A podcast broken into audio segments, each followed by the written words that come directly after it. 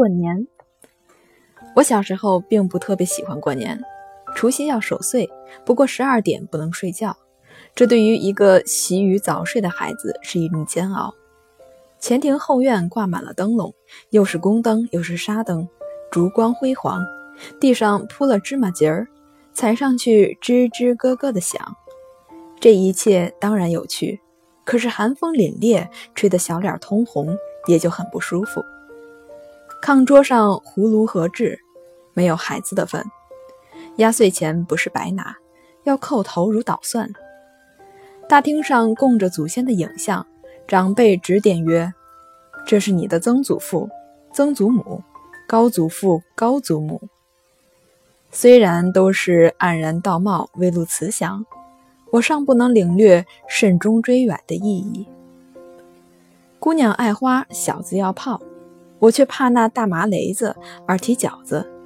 别人放鞭炮，我躲在屋里捂着耳朵。每人分一包杂拌儿，哼！看到桃脯、蜜枣沾上的一层灰尘，怎好往嘴里送？年夜饭照例是特别丰盛的。大年初几不动刀，大家歇工，所以年菜事实上即是大锅菜。大锅的炖肉加上粉丝是一味，加上蘑菇又是一味。大锅的炖鸡加上冬笋是一味，加上番薯又是一味，都放在特大号的锅、罐子、盆子里。此后随取随吃，大概历十余日不得寝。事实上是天天打扫剩菜，满缸的馒头，满缸的腌白菜，满缸的咸疙瘩，不知道什么时候才可以见底。芥末墩儿、素面筋、十香菜比较的受欢迎。除夕夜一交子时，煮饽饽端上来了，我困得低着倒挂，哪有胃口去吃？胡乱吃两个，倒头便睡，不知东方之几白。初一特别起得早，梳小辫儿，换新衣裳，大棉袄加上一件新蓝布罩袍，黑马褂，灰鼠绒绿鼻脸的靴子，见人就得请安，口说欣喜。日上三竿，骡子轿车已经套好，跟班的捧着拜匣，奉命到几家最亲近的人家拜年去也。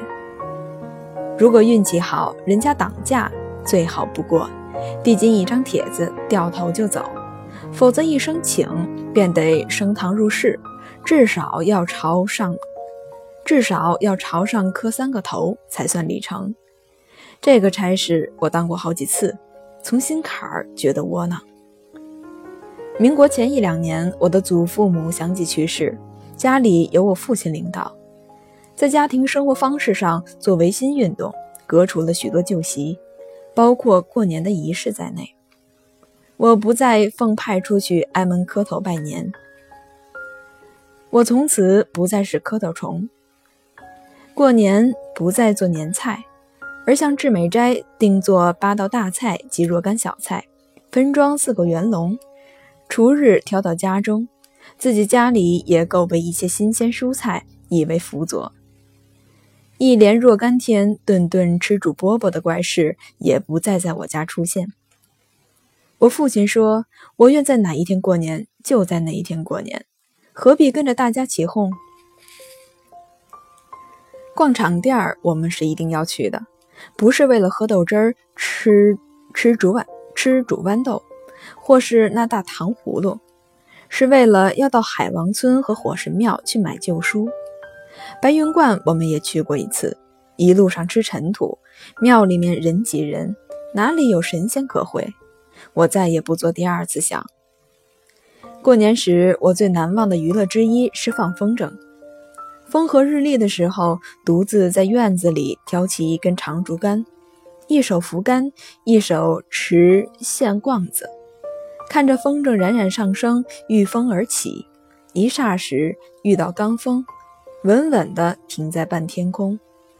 这时候虽然冻得涕泗横流，而我心滋乐。民国元初年，大总统袁世凯唆使曹锟驻陆米仓部队兵变，大略平津。那一天正是阴历正月十二。给万民欢腾的新年假期做了一个悲惨而荒谬的结束。从此，每个新年，我心里就有一个驱不散的阴影。大家都说恭贺新喜，我不知喜从何来。